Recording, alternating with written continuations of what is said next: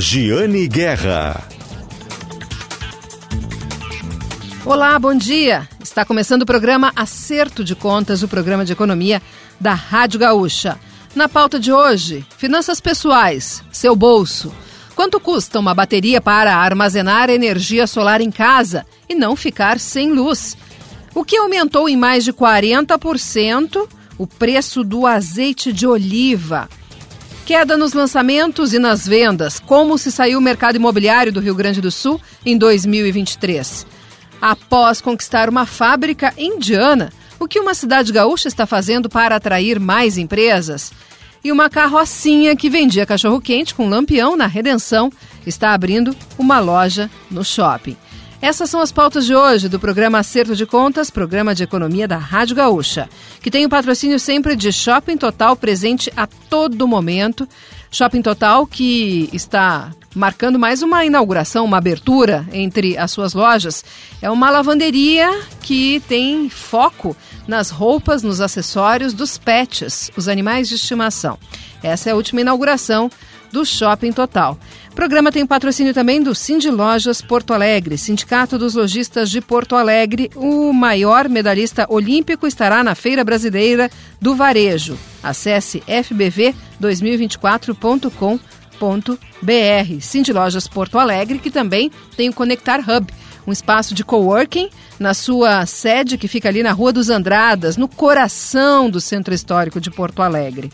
Esses são os nossos patrocinadores do programa Acerto de Contas, Shopping Total e Cindy Lojas Porto Alegre.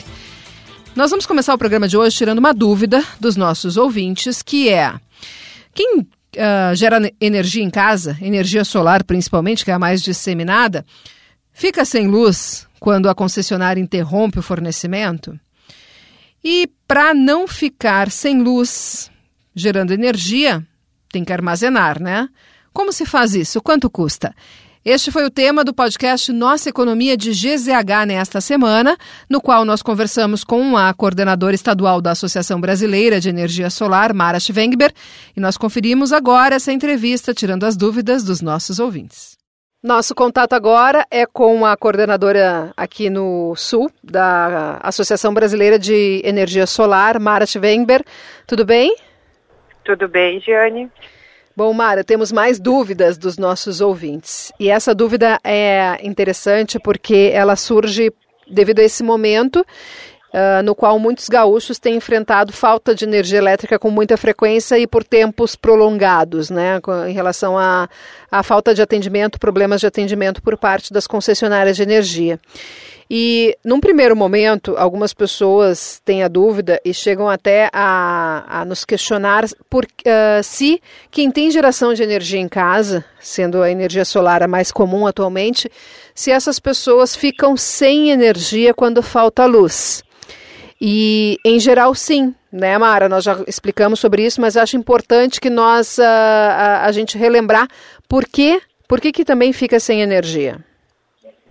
Sim, Giane, é muito importante essa, essa questão. O que acontece é que, ah, de acordo com a legislação, não é permitido que o sistema continue gerando energia e correndo o risco de injetar energia na rede, onde pode ter uma pessoa naquele momento trabalhando nessa rede, fazendo a manutenção e aí ele pode ter um choque elétrico, né, e, e, ter um grave acidente. Então, pela legislação atual, não é permitido. Então, o sistema ele automaticamente ele se desliga a partir do momento que falta energia na rede da distribuidora. Então, o que nós teríamos de alternativa é que as pessoas têm um sistema chamado de off-grid. Para isso, teria que ter uma bateria em casa. Isso ainda é muito incipiente, nós também já falamos sobre isso. E tu chegaste na ocasião a dizer que apostava que deveria crescer, ganhar mercado essa alternativa. Uh, o que é preciso fazer para ter o sistema off-grid? Então, hoje a gente tem três opções de, de conexão, né? O sistema on-grid, que é o tradicional, onde a pessoa gera energia, conecta na rede e ela fica sem energia elétrica. O off-grid, que é o sistema 100% desconectado da rede, então ele vai, por exemplo, ele é muito utilizado em áreas remotas, onde não tem energia elétrica, e lá se coloca um sistema totalmente desconectado da rede, e nesse local, então, ele vai usar especificamente a da bateria. E a gente tem o chamado sistema híbrido, que é o que está sendo mais utilizado, já começa a ser mais utilizado no Brasil, né, e muito utilizado no mundo, que é eu gero energia normal, conecto na rede, mas quando falta energia, eu uso uma bateria ligada nesse mesmo inversor on-grid de maneira off-grid. Então ele fica um sistema híbrido. O que acontece? Essas baterias, elas ainda têm um investimento inicial relativamente alto, assim como quando o solar chegou no Brasil lá em 2012, o investimento também era alto, o investimento nas baterias ela passa exatamente por esse momento. Então é uma, é uma tecnologia que está sendo inserida no mercado, ainda tem um custo mais alto, mas deve ter uma redução muito significativa ao longo dos anos. Com essa bateria, ele pode colocar, por exemplo, um banco de bateria, dois, três, e vai poder adicionar mais baterias de acordo com a necessidade de autonomia que ele vai ter na, na residência. Só que tem alguns pontos que são importantes, né? Quando a gente fala em, em armazenagem, é a quantidade de energia que eu uso versus a capacidade da bateria em si. Isso faz com que muitas vezes as pessoas já tenham instalado para necessidades básicas. Por exemplo, ah, eu não quero ficar no escuro, eu quero que quando não tenha a energia da rede, eu tenha iluminação, eu quero que tenha internet, eu quero que tenha uma geladeira funcionando. E à medida que a gente vai adicionando essas cargas na bateria, ela vai aumentando o consumo né, dessa, dessa bateria e automaticamente isso também vai determinar o tempo, né, o tempo de durabilidade dessa carga. Um ponto interessante quando a gente tem né, a bateria conectada junto com o solar é que imagina que eu passei o dia inteiro sem energia, mas eu tive sol. Essa bateria está sendo carregada durante o dia pelo pelo sol também. Então ela acaba tendo uma retroalimentação que eu posso estar utilizando ela por mais tempo e não vai resolver 100% dos problemas, mas ajuda e ajuda bastante, ainda mais nessas, nessas situações que a gente tem vivido aí de, de grandes dificuldades né, com falta de energia elétrica.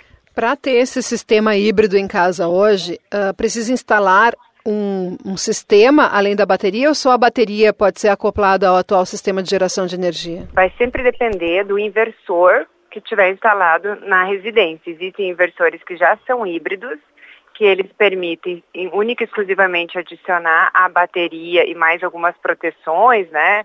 Algumas necessidades que tem que ter lá de instalação, para que ele não ele tem que ser ele tem que ser um sistema off grid, né? Então ele vai ter que saiu a energia, ele se desliga da rede e aí entra em funcionamento a bateria.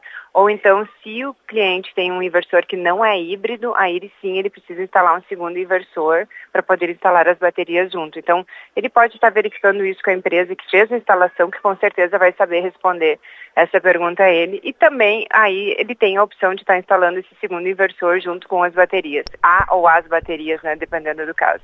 E as empresas que fazem essa instalação do sistema de energia solar, tá, elas já estão fazendo a instalação de sistema off-grid ou ainda são poucas que oferecem esse produto? Ainda são poucas, mas já existe no mercado e já tem empresas oferecendo e instalando, sim, esses, esses sistemas com baterias. E normalmente são as mesmas empresas que vendem sistemas fotovoltaicos de maneira geral, né? E qual é o custo disso? A partir de quanto, mais ou menos, e depende do que, uh, ah, para ter uma ideia desse valor?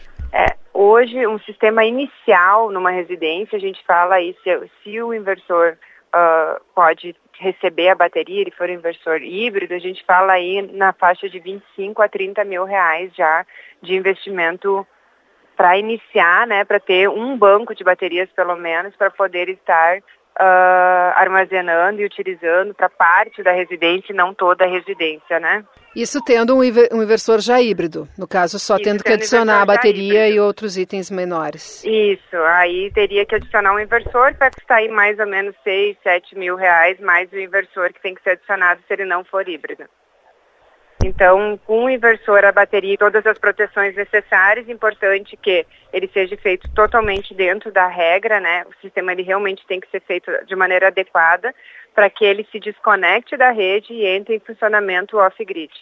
Já funciona também, Giane, e tem, né, uh, muitas, muitos veículos elétricos que também já vêm com essa opção de conectar a própria bateria do carro na residência e assim também alimentar alguma coisa da residência a partir da própria bateria do carro elétrico. Então, essa revolução do mercado da bateria, ela já é muito comum na Europa, muito comum em outros países, como na Ásia, e ela ainda está chegando no Brasil, né? Então a gente está iniciando agora esse assunto com mais profundidade. Claro que esses constantes faltas de energia trazem esse assunto ainda mais à tona, porque não tem como a gente ficar, né? A gente hoje é totalmente dependente da energia elétrica para tudo, né? Sabe, Mara, que isso me lembra quando o setor, né, quando vocês conseguiram aprovar o marco legal da, da energia distribuída, que foi na, em 2022, uh, 2022, 2021, 2021, né? Logo depois daquele período no qual as contas de luz aumentaram muito, dispararam de preço. Então gerou todo aquele ambiente uh, de descontentamento do consumidor e da opinião pública, abrindo espaço para que se fosse dada prioridade a essa discussão que vocês já vinham trazendo há muito tempo no Congresso. E eu penso que estava pensando sobre isso hoje e penso que neste momento em, no qual os consumidores estão muito descontentes com o atendimento por parte das concessionárias, pode ser um momento também para agilizar esse tipo de sistema, que é o sistema com a possibilidade de tu uh, ter a tua bateria e não, e não ficar sem energia no caso de falta de luz, não? Exatamente. E aí a gente falando em regulação, a gente também tem essa mudança regulatória que hoje o consumidor, né, que passa a gerar sua própria energia, paga uma parte pelo uso do fio. A partir do momento que ele vai poder utilizar essas baterias, ele vai muitas vezes durante o dia armazenar essa energia nas baterias e de noite utilizar ela na residência e dessa forma a energia que ele gerou praticamente nem vai para a rede da distribuidora e assim ele não paga o fio B que ele tem que pagar hoje, né, dentro da nova regulação. Então a bateria ela é de fato um caminho sem volta por todos esses motivos e ele traz para o consumidor uma independência, né, uma decisão de como que ele vai fazer esse uso da energia que ele gera. Tá certo. Muito obrigada pela entrevista de novo. Até a próxima. Muito obrigada. Até a próxima. Quem quiser recuperar os episódios anteriores, toda semana tem um novo. É só acessar gzh.com.br barra Guerra ou direto na sua plataforma de áudio preferida, podcast Nossa Economia.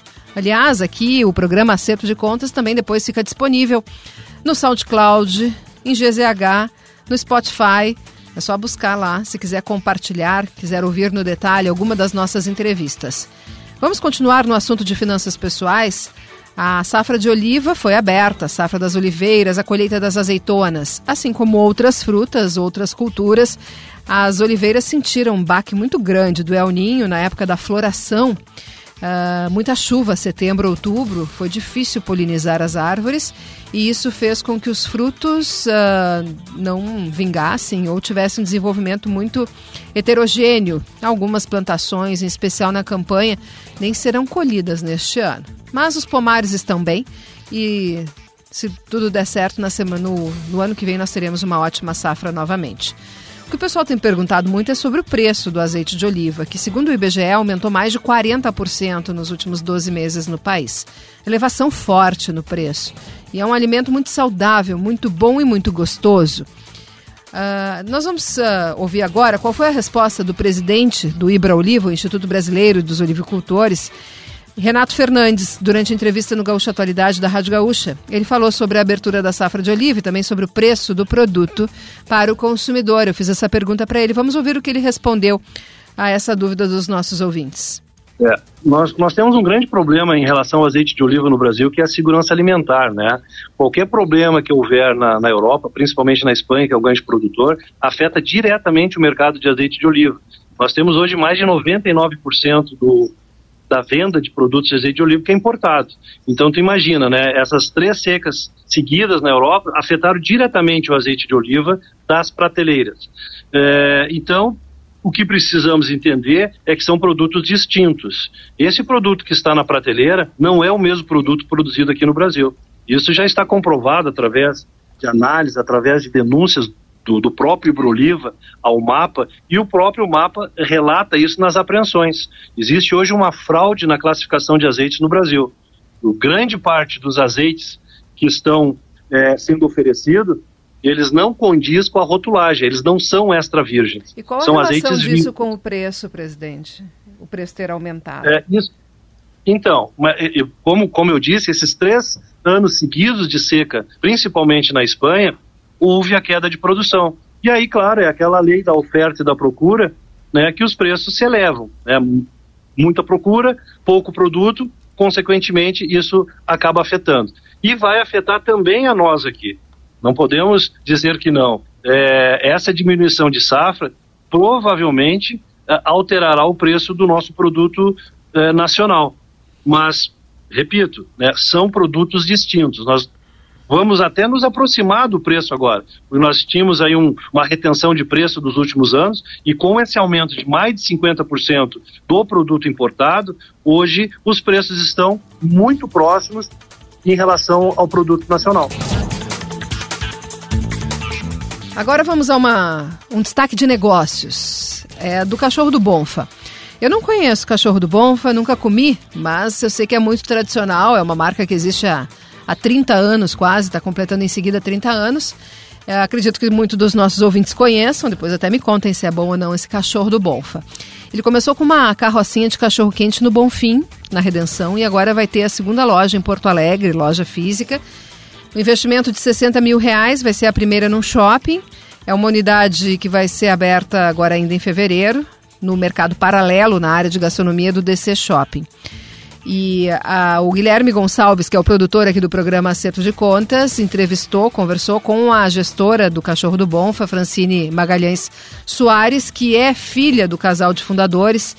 E ela conta um pouquinho como é que vai ser essa unidade.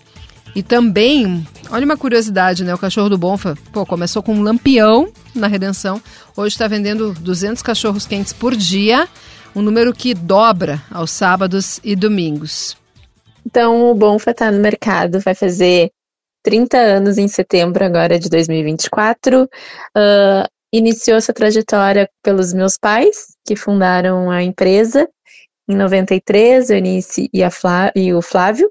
Hoje Uh, eu faço parte da, da gestão, hoje eu que toco, então está na segunda geração na família. Uh, e agora, por esse projeto de 2024, a gente está expandindo a marca, né, chegando no DC, com a previsão de abertura agora dia 26 de fevereiro. E a ideia dessa loja veio muito por demanda dos nossos clientes, onde a gente não conseguia atender, seja pela tele, enfim, a região da Zona Norte, né? Então, ah, a chegada no DC é muito para atender essa demanda dos clientes. E recentemente também a gente se engajou num outro projeto que foi a fabricação da nossa maionese, que é super sucesso da marca. Uh, atualmente a gente comercializa ela só nos nossos canais de venda, mas muito possivelmente os próximos grandes projetos serão expandir um, ah, os canais de venda dela, que é super queridinha dos nossos clientes e, as nossa, e a nossa também. Espera então que agora essa nova unidade mais pessoas venham nos conhecer, nos prestigiar, porque a gente já é também marca registrada na, na história e na jornada de muitos porto-alegrenses. Então o DC ele vem muito com, eu acho que essa nova pegada do Bonfa, assim, a gente está se tornando cada vez uma marca mais uh, inovadora, mais jovem, mais dinâmica, e aí o próprio mercado paralelo, uh, a gente vê muito isso, né? A gente chega também com um investimento de em torno de 60 mil reais uh, para ter toda a cara né, do Bonfa. a gente vem pensando também em formas de como levar o Bonfim também para o mercado, né? É a nossa primeira unidade fora aqui da, da região, então algum elemento provavelmente vai ter lá. A gente já tem ali um arco, né, na, dentro da loja que já, a gente já remete um pouquinho ali ao, ao arco da redenção também. Uh, vamos ter um grafite, muito provavelmente a redenção. Uh, isso é, é muito nosso, assim, também, de como expande a marca, mas sem esquecer, né, de onde a gente veio, onde iniciou a nossa jornada, onde iniciou toda a história do Bonfa, então trazer esses elementos também para essa unidade é muito, muito importante para gente. Um, e é isso, eu acho que cada vez mais o Bonfa também está conversando com esse novo público, né? Que lá atrás era muita galera que frequentava ali o Bonfim. Então, até semana passada a gente estava relembrando a, o Scaler, que era um bar que tinha ali na Redenção, e a gente assistia as festas meio que de camarote ali. E aí, cada vez mais também a gente está se renovando, né, sem deixar, como eu falei antes, a nossa essência, né, mas uh, entendendo e acolhendo esse novo público que vem chegando. E o mercado paralelo super conversa com, com essa nova fase do Bonfa. Essa foi então a conversa, foi um trecho da conversa da empresária com o Guilherme Gonçalves, produtor aqui do programa Acerto de Contas. Programa que agora vai para o intervalo, nós voltamos daqui a pouquinho Daqui a pouquinho tem mais entrevistas de economia aqui no programa Acerto de Contas. Nós vamos falar ainda sobre o mercado imobiliário no Rio Grande do Sul, queda nos lançamentos e queda nas vendas. Vamos detalhar isso e falar da projeção para esse ano. Quando que o juro do financiamento imobiliário vai cair de forma perceptível pelo consumidor, para quem está querendo comprar um imóvel? E o que isso vai provocar no mercado? Também vamos falar sobre uma cidade aqui do Rio Grande do Sul que conquistou uma fábrica de uma empresa, de uma indústria de máquinas agrícolas da Índia. Uma fábrica que vai ser construída aqui no estado. Nós vamos saber o que, que essa cidade está fazendo para atrair mais empreendimentos. É daqui a pouquinho no programa Acerto de Contas, que tem o patrocínio de Shopping Total, presente a todo momento, e de Lojas Porto Alegre, o maior medalhista olímpico, está na Feira Brasileira do Varejo, a CSFBV 2024 com.br Até daqui a pouquinho, depois do intervalo aqui na Rádio Gaúcha.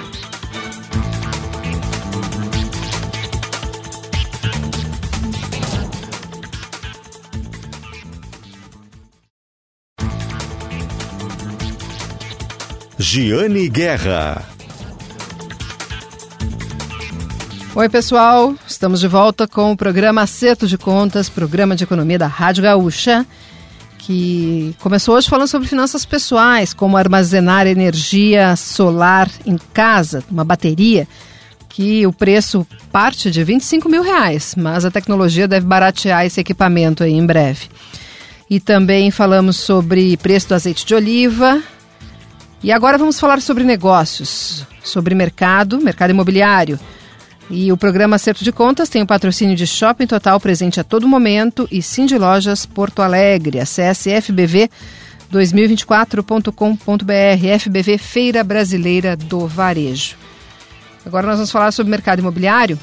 Levantamento que nós trazemos aqui com frequência, sempre em primeira mão, trazendo os dados da Brain, que faz um monitoramento do mercado imobiliário no país e nos traz os dados do Rio Grande do Sul e de Porto Alegre. Nós tivemos queda nos lançamentos e nas vendas de imóveis aqui em Porto Alegre em 2023, na comparação com 2022, segundo o monitoramento da Brain. Em unidades lançadas, foi uma queda de 23%. De 16.600 unidades, o, caiu para 12.700. E, além disso, nós tivemos uma queda aí bem menor de unidades vendidas, de, de 17.800 para 17.500. Mas nós vamos trazer agora mais uns detalhes com o sócio da Brain, que é o Guilherme Werner. Vamos conferir. Na linha conosco, aqui no programa Acerto de Contas, o Guilherme Werner, que é sócio da Brain. Tudo bem, Guilherme? Tudo bem, Jenny. Obrigado aí pelo, pelo espaço. Um prazer contribuir com vocês. Bom, voltamos a conversar porque saiu agora o, o, fechamento de 2023 do levantamento, o monitoramento que vocês fazem do mercado imobiliário e tem esse recorte que a Brain faz aqui para a Rádio Gaúcha, para a RBS, o recorte do desempenho do mercado imobiliário no Rio Grande do Sul. Então, eu estou com, com, material aberto aqui e vou trazer alguns pontos que me chamaram a atenção e vou querer as suas percepções sobre eles e depois também, né? E agradeço se puder trazer algum, alguns outros tópicos que também considere interessantes sobre o mercado imobiliário gaúcho. Mercado imobiliário, imóveis, construção, eh, são assuntos que mexem muito com o nosso ouvinte, muito com a nossa economia aqui do estado também. Primeiro Legal. aqui o material, Guilherme, que eu tenho é a das unidades lançadas, os lançamentos. E esse é um indicador que eu acho importante porque ele mostra a confiança das empresas de que os seus imóveis serão vendidos. E nós começamos no ano passado com o pé no freio, depois deu uma melhorada e agora nós, ter, nós tivemos aí no, no, no quarto trimestre, em comparação ao terceiro trimestre, uma queda forte de quase 28% no, nos lançamentos de unidades aqui no estado. E na comparação com o quarto trimestre do ano anterior, uma queda ainda mais intensa, de 60%. Uh, o que, que, isso mostra? Não era para ter dado uma melhorada no, no final do ano?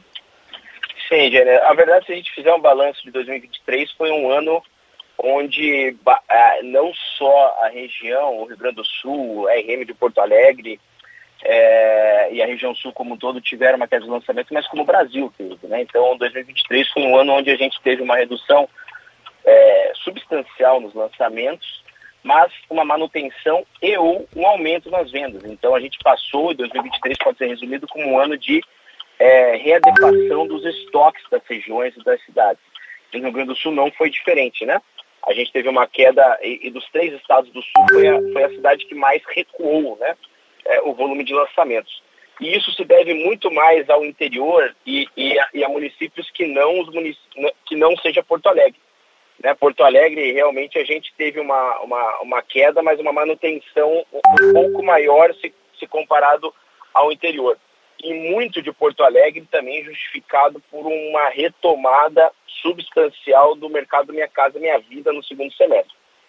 E o mercado Minha Casa Minha Vida que foi o responsável por essa queda de lançamentos em unidades ao longo de 23, porque no primeiro semestre o setor e os empreendedores que, viviam, que vivem desse mercado econômico estavam em compasso de espera por conta do, da, da retomada do programa, né? E Porto Alegre se mostrou bem resiliente e com um saldo muito positivo nesse mercado econômico. E vocês observam que teve uma queda no estoque de imóveis aqui no Rio Grande do Sul? A queda em estoque foi percebida, sem dúvida. Sem dúvida foi percebida, inclusive na cidade de Porto Alegre, uma queda aí de próxima a 17% se comparado dezembro de 22 com dezembro de 23. Saindo de patamares lá de quase 9 mil unidades em estoque para patamares de 7.500 de forma arredondada. E, Guilherme, uh, o fechamento do ano de 2023 uh, de lançamentos, de unidades lançadas, nós temos o um número aqui no Rio Grande do Sul? O fechamento, sim. A gente lançou aí próximo a 12.700 unidades ao longo de 23, os principais mercados do Rio Grande do Sul, que contempla aí basicamente toda a RM de Porto Alegre e, cida e as cidades mais importantes do exterior, né, como Rio Grande, Pelotas, Santa Maria, Passo Fundo, etc. Uhum, Caxias, né? Uhum, RM sendo região metropolitana. E em 2022, Isso. esse número foi de quanto? E, em 22 a gente tinha lançado, tinha lançado mais, né? 22 foi um ano de pico de lançamento. A queda se deu aí em torno de, de eu tenho aqui de forma arredondada a queda em lançamento tem só de terceiro tri. Mas o quarto tri de 22 para o quarto tri de 23 a queda tinha sido de 62%. Né? Então, 22 foi um ano não só no Rio Grande do Sul, mas um ano ah, em todo o país onde a gente lançou muito mais. Né? Foi o que eu disse justamente, uma queda substancial em lançamentos, muito na conta do Minha Casa Minha Vida no primeiro semestre, no segundo semestre a gente já retomou, é, o que fez aí uma atualização dos estoques. Né? Sim.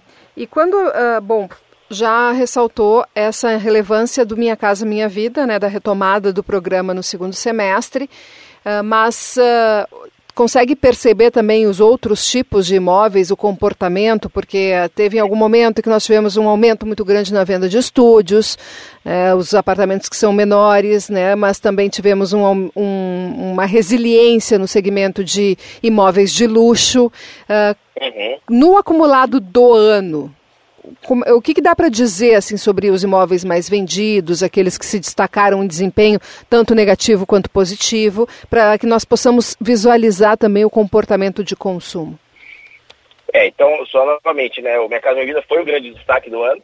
A gente passou só um número aqui interessante de, mil, de algo como 1.400 unidades vendidas em 22. Em Porto Alegre para mais, para mais de 3 mil, foi uma alta de 116% no volume de vendas de unidades Minha Casa Minha Vida né, é Porto Alegre, que é a capital do Sul, que, que tem o grande fomento e a principal participação no Minha Casa Minha Vida. Né? Tanto Curitiba, que tem poucas políticas públicas que fomentam esse mercado, quanto Florianópolis, que inexiste essa oferta, estão bem atrás de Porto Alegre nesse segmento. Os outros segmentos, é, realmente o, o segmento de compacto ainda figura um protagonismo interessante na cidade. A gente tem 25% mais ou menos do que está sendo vendido hoje é, na cidade, do que está disponibilizado, do que está ofertado em Porto Alegre, são de estúdios, né? E, por outro lado, também os produtos acima de um milhão de reais mantêm-se no protagonismo interessante, ainda que com uma velocidade um pouco mais cadenciada é, de vendas, se comparado a 21 e 22, porque 23 foi o ano onde a gente teve boa parcela do ano com Selics ainda altas e, e com rendimento fixo concorrendo aí, né? E é um público que naturalmente já mora muito bem e tem menos, é, tinha menos gatilhos de compra se comparado aos anos anteriores, que foram anos excepcionais para o altíssimo padrão. E é uma demanda que é também, por óbvio, é, reposta de uma forma menos, é, menos constante, né? Demanda de alto padrão se comparado à demanda econômica. Então foi um ano de uma velocidade um pouco mais cadenciada nos produtos de alto padrão, mas mesmo assim eles têm aí hoje mais de 20% do mercado de Porto Alegre é, são de apartamentos acima de um milhão de reais.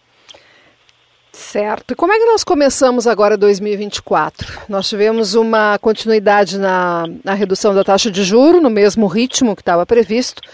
Uh, tenho ouvido do setor que a perspectiva é que março e abril tragam uh, reduções mais significativas e mais disseminadas no juro no financiamento imobiliário. Ao mesmo tempo, quando cai o juro do financiamento, aumenta a procura, né? Isso depois se reflete em elevação de preços. O que acontece no mercado é um, o mercado tem uma mexida, assim.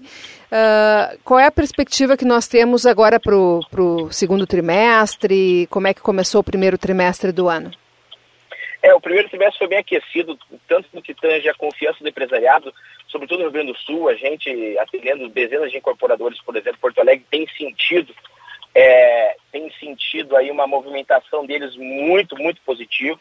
Vários empreendedores de diferentes portes, diferentes segmentos, é, tem apostado fichas esse ano com lançamentos previstos. Há pouco, um pouco antes de entrar na ligação contigo, estava aí com o empreendedor local desenvolvendo produtos interessantíssimos de alto padrão, horizontal. Então, em diferentes segmentos de atuação, em diferentes é, regiões da cidade, a gente tem visto essa, movimentação.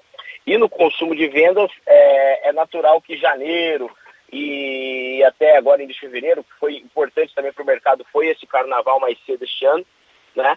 são meses menos movimentados em venda.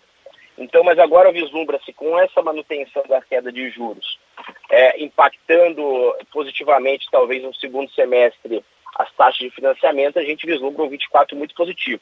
A cautela se dá justamente no, é, no que se refere a crédito. Né? Crédito é, ainda que a gente tenha tido um ano, dado os dados divulgados aí pela BCIP, o ano de 23 esplêndido, mas a gente vê os recursos da poupança, né, os recursos oriundos do SBPE, com uma certa cautela. É, então esse é um indicador que a gente tem que acompanhar mais de perto ao longo do ano como vai performar. Mas no que tange a confiança do empresário e a intenção de compra, que também é um indicador que a gente sempre monitora, elas estão estáveis em patamares elevados. É, esse é um ponto importante, é, a origem do dinheiro, né? o funding, como se fala, né? ter dinheiro para bancar o financiamento, essa retirada, esses saques muito altos da poupança. Uh, isso tem gerado uma discussão bastante nichada, mas que é relevante porque impacta todo mundo e por isso que eu trago aqui para nossa conversa, que é buscar outras opções de, de fundo, de, de origem, de, de recursos para conceder financiamento imobiliário. O setor tem se movimentado para isso? Que outras fontes, na tua opinião, seriam importantes e podiam ser viáveis para se ter recurso para emprestar mais? É, essa já é uma tendência muito é, consensual do nosso setor, seja dos agentes financeiros, seja do mercado de capitais, seja do, dos próprios empreendedores, que cada vez mais a alternativas de funding é, distintas do, do, do, do SBPE é, vão compor a, a, estruturação financeira dos empreendimentos imobiliários. Então, é, o que a gente, o que se vislumbra, o que está se vendo é uma perda do S, de participação do SBPE no composto todo de, de, de, carteira, de estrutura de funding hoje, em detrimento de outras modalidades, sobretudo crise e letras, é, letras de crédito. Né? É, então, uma, uma tendência clara é o, é o, mercado de capitais entrando cada vez mais forte é, no fomento e no financiamento ao empreendedor, né, à construção, então entrando muito em equity, entrando muito em, é, via CRIs, e os recursos via SBPE, os recursos originados via SBPE, sendo destinados cada vez mais para as pessoas físicas, né, para aquisição lá na ponta. Tá certo, então, muito obrigada. Obrigada pela entrevista e até, até o próximo levantamento, né? Agradeço sempre o espaço, Jane Conte, sempre com a gente aí. Um abraço a todos. Um grande abraço. Tchau, tchau. Tchau, tchau. Na última semana, a coluna noticiou em primeira mão o investimento da Mahindra, uma fabricante indiana de máquinas agrícolas, eh, que escolheu Araricá, no Vale dos Sinos, como cidade para receber a sua segunda fábrica no Rio Grande do Sul. Um investimento grande, geração de centenas de empregos. E a coluna, depois de ter descoberto o local, né, apurado a qual a cidade escolhida pela Mahindra, conversou com o prefeito da cidade para saber os detalhes do empreendimento e a perspectiva. O prefeito Flávio Foz comentou que está em busca de outras empresas. Por quê? Porque aumentou muito a população do município e ele quer gerar emprego para essa população. É uma roda econômica saudável que, que gira, né? Vamos conferir a entrevista para saber o que, que o prefeito está fazendo e quais são os planos dele para continuar atraindo empreendimentos para Araricá, município do Vale dos Sinos. Está conosco aqui no programa Acerto de Contas o prefeito de Araricá, município do Vale dos Sinos, aqui no Rio Grande do Sul, prefeito Flávio Foz. Tudo bem? Tudo bem. Prefeito, falamos na última semana Uh, o nosso o gancho da nossa conversa foi a escolha por Araricá pela indústria de máquinas agrícolas Mahindra da Índia para instalar uma unidade produtiva. Quando conversávamos sobre esse investimento, sobre essa fábrica que vai ser instalada no município, o senhor comentou: precisamos precisamos de empreendimentos. A cidade cresce muito. E aí eu lhe perguntei sobre isso. Por que, que o senhor tinha dito isso? E o senhor disse que a cidade tinha crescido muito em população, um aumento de 75%. Uh, ah, qual é a população hoje de Araricá e por que esse crescimento tão grande? Na verdade, o nosso município uh, ele vem, ele é bem localizado, né, no Vale dos Sinos, cortado pela RS 239, né, e fica de fácil acesso, próximo de tudo, né. E também a, a gente faz um, um, acredito que um governo diferenciado, né? É, como eu fui funcionário de fábrica, eu e minha esposa, então a gente sente necessidade de onde deixar os filhos quando a gente vai trabalhar fora, né? Então aqui em Araricá, eu estou no meu quarto mandato, lá no segundo mandato eu editei uma lei no município que Araricá é o, é o primeiro e único município que tem uma lei de turno integral em toda a rede escolar do zero ao nono ano. Então, também com, com isso comecei a buscar mais escolas, construir mais escolas e, e trabalhar em um projeto pedagógico que fosse atender bem as crianças, né? No turno oposto também, né? Que acontece? Então, hoje e foi difícil oferece... implementar esse turno integral porque eu tenho escutado, inclusive, em Porto Alegre, a intenção de fazê-lo. Como foi para o município, para a prefeitura, essa implementação? É, a Ararica é um município pequeno, na verdade é o menor da região aqui, né? É um município de pouca renda, né? Então o que acontece? Eu tive que trabalhar muito para aumentar a renda, enfim, atrair investimento para cá, né? Então a gente começou a atrair empresas para cá, indústrias, né? Também como a gente é cortado pela 239, começamos a atrair empresas na área do turismo, né? Por exemplo, assim, ó, hoje em Araricá tu tem de um, de um suco, de um caldo de cana até o fundi, né? Temos tudo aqui já em Araricá, né? coisa que há alguns anos atrás não tínhamos. Né? Hoje eu tenho basicamente umas 200 pessoas trabalhando só no turismo aqui em Araricá, na margem 239, né? E o que acontece? Quando eu editei o turno integral, é que custa caro, né? É o dobro da educação, né? E o governo federal ajuda um pouquinho só, né? Mas não... Então o que acontece? O município tem que bancar isso. Mas o que acontece? Ah, eu comecei a fazer do couro, fazer a correia, né? Então, esse, o nosso hortifruti granger, assim, a cenoura, beterraba, aipim, batata, enfim, isso é plantado aqui no município. Quando o agricultor entrega para o município, ele tem que emitir uma nota fiscal. O que acontece? Isso aumenta a nossa arrecadação também, né? E foi crescendo, foi crescendo. A gente foi incentivando né, a produção rural. Hoje já tem três agroindústrias, né? Uh, que fornece merenda escolar. Eu tenho um cara que tira o leite, fornece o leite, o iogurte, a nata e o queijo, né? durante o, as férias escolar, que o leite ele tira igual, né? Ele produz o queijo, né? Para fornecer durante o ano. Uma outra agroindústria que plantaram uva, então ele faz o suco de uva e a geleia, né? Enfim, e coloca outras frutas junto, ele mistura a geleia de uva com outras frutas também, né?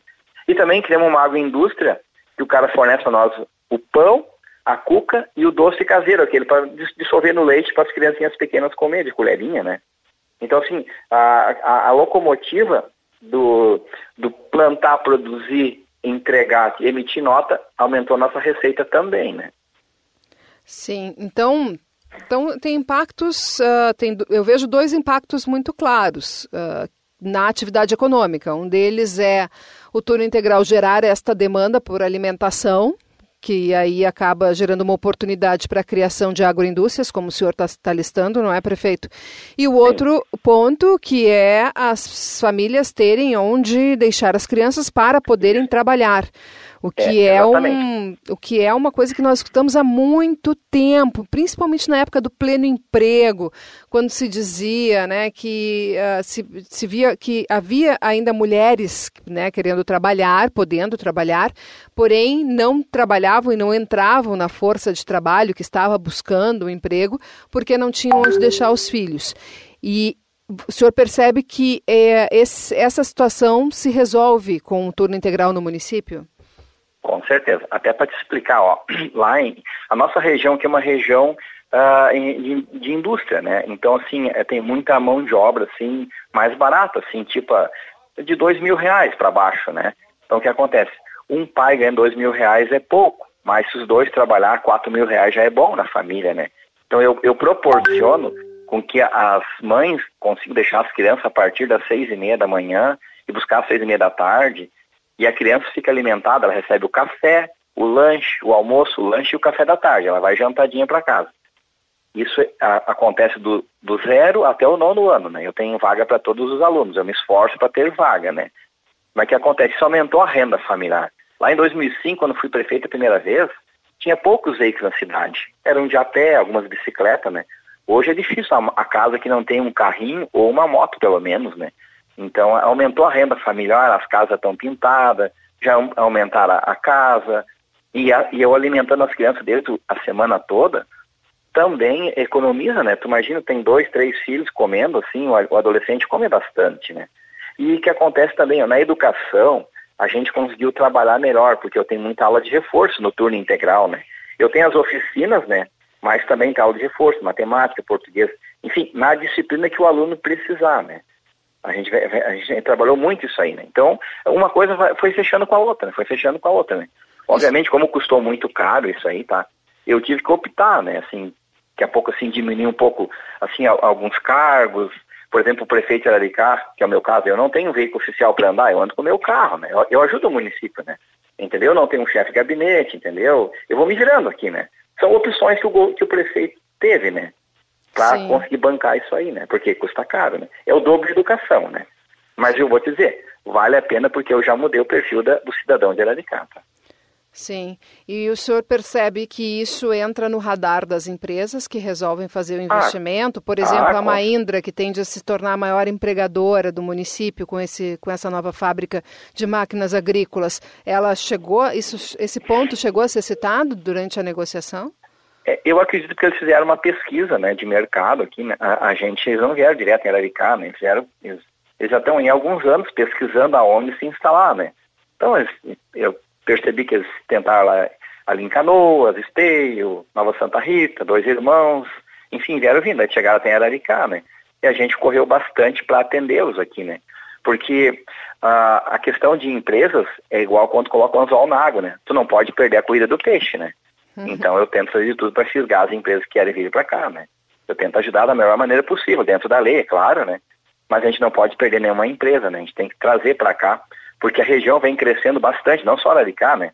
A região, nós pelo censo vai crescer uns 75%, né? E eu percebo esse movimento continua, quase todo dia tem uma ITBI para pagar de terreno aqui, então a cidade vai, vai continuando crescendo. Então eu tenho que ter emprego, eu tenho que ter escola e tenho que atender bem na saúde também, né? Então eu tenho que uma, é uma responsabilidade muito grande. E a nossa educação vem crescendo muito também, né? Em, em, em, tudo que é aspecto, né? Porque hoje tem muita criança autista, né? Não só a Araricá, tem na região toda, né? A gente vem trabalhando para atender bem essas crianças também, né?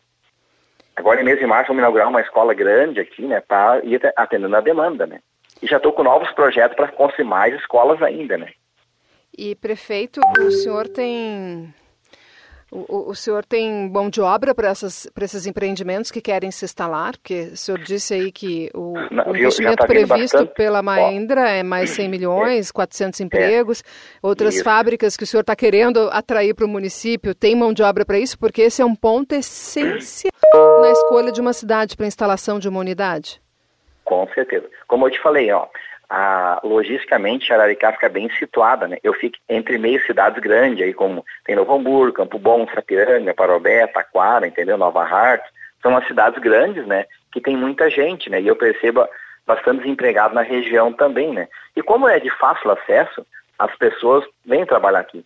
Porque quando eu fui prefeito a primeira vez aqui em Araricá, eu tinha quase mil pessoas que saíram de Araricá para trabalhar fora, né? O que acontece?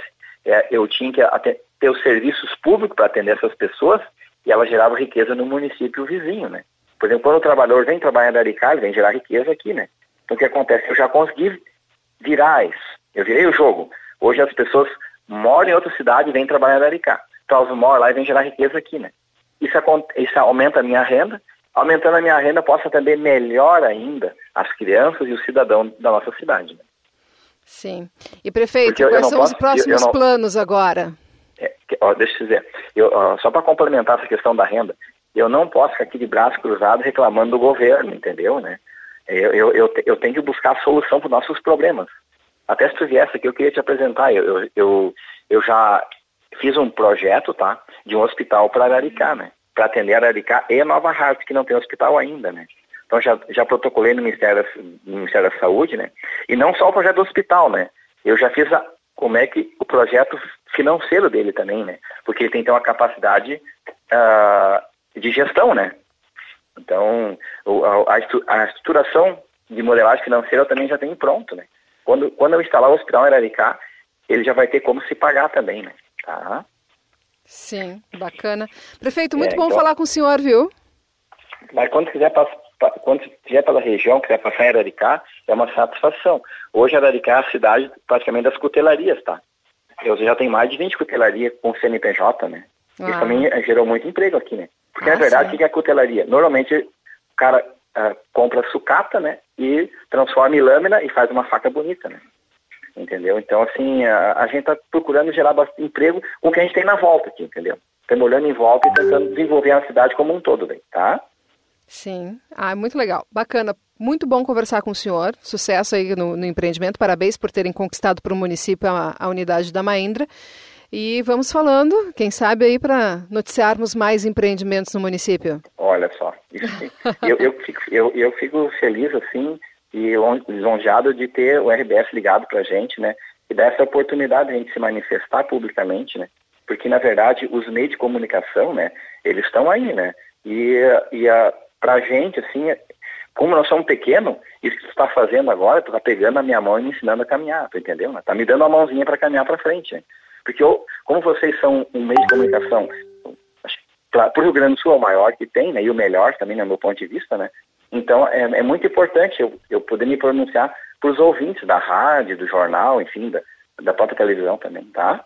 Tá certo. Muito obrigada, prefeito. Um grande abraço. Oh, obrigado. Tchau, tchau. Bom, pessoal, o programa Acerto de Contas vai ficando por aqui.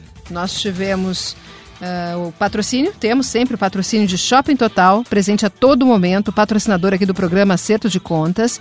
E de Lojas Porto Alegre, o maior medalhista olímpico, estará na FBV, Feira Brasileira do Varejo. Acesse fbv2024.com.br. Na produção, Guilherme Gonçalves, produtor do programa Acerto de Contas e também da coluna Acerto de Contas em Zero Hora e GZH. Os operadores Augusto Silveira e Pedro Castro. Na edição de áudio, Paulo Fraga. Um ótimo domingo a todos vocês, um ótimo final de semana. Até domingo que vem e comportem-se.